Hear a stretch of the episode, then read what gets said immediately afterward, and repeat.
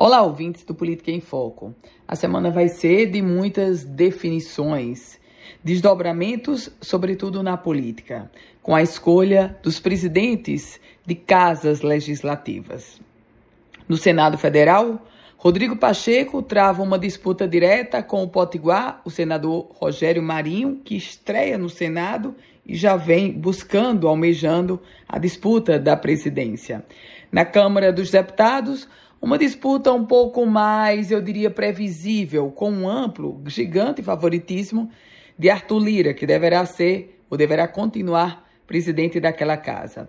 Na Assembleia Legislativa do Rio Grande do Norte, deputado estadual Ezequiel Ferreira desponta como o favorito, mas há algumas dúvidas. Por exemplo, serão duas eleições no mesmo dia para selar os dois biênios, a eleição vai ser só uma do primeiro biênio e depois fica para um momento posterior o segundo biênio, enfim, na Assembleia Legislativa, a, a, até a chegada da quarta-feira, os dias serão muito longos e de diversas negociações.